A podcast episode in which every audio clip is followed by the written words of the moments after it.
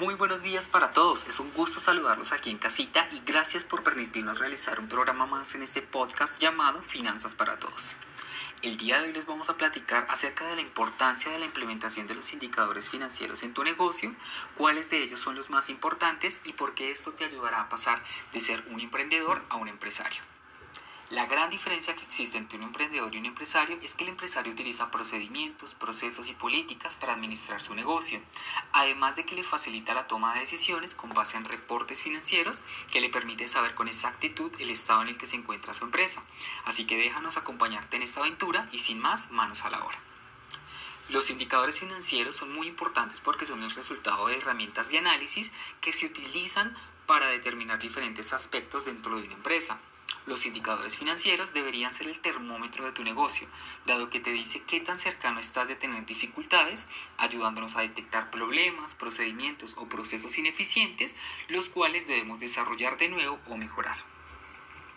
Los empresarios en definitiva deben conocer sus principales indicadores financieros en su empresa, lo que le permitirá tomar mejores decisiones, generar ganancias sostenibles en el tiempo, determinar la capacidad de liquidez de una compañía, así como su nivel de endeudamiento, rentabilidad y eficiencia.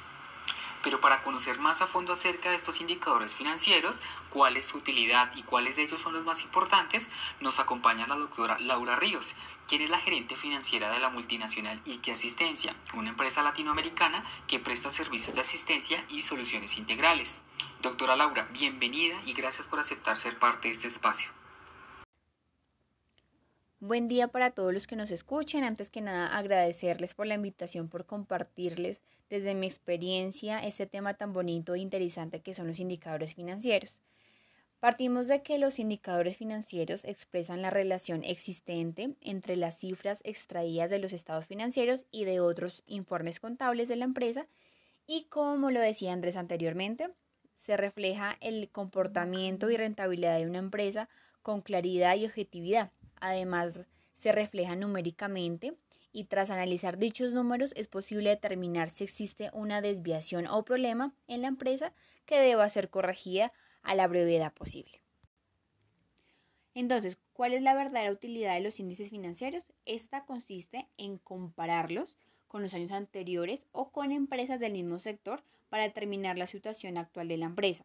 Existen también varios indicadores financieros, pero estos tres son los más importantes de todos.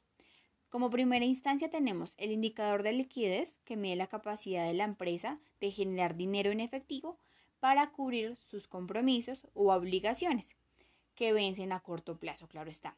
En palabras más sencillas, la liquidez mide la capacidad de pago en efectivo que tiene una compañía.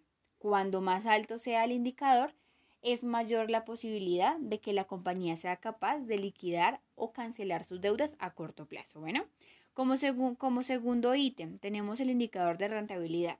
Este indicador mide el grado de sostenibilidad de la empresa y para que éste sea rentable o sostenible es necesario llevar a cabo una excelente administración de los costos y gastos con la finalidad de que se pueda, que se pueda convertir en una utilidad busca básicamente medir utilidad o ganancia.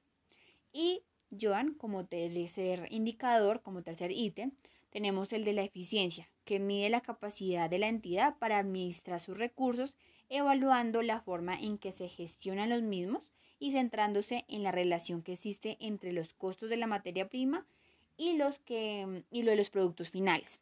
Así es como los tres indicadores juegan un rol vital para la toma de decisiones financieras, puesto que facilitan identificar las fortalezas, las deficiencias y las debilidades de la compañía, que permite también eh, sacar conclusiones oportunas, eficaces y certeras acerca del futuro de la compañía o empresa.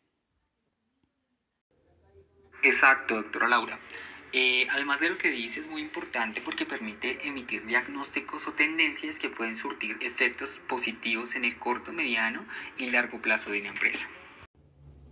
Para finalizar es fundamental recordarles, y en esto coincidimos con la doctora Laura, y es que los indicadores por sí solos no van a poder solucionar los problemas de la empresa, sino que después de su identificación será necesario implementar o acometer las reformas o soluciones apropiadas con el fin de poder solventar los diferentes problemas hallados.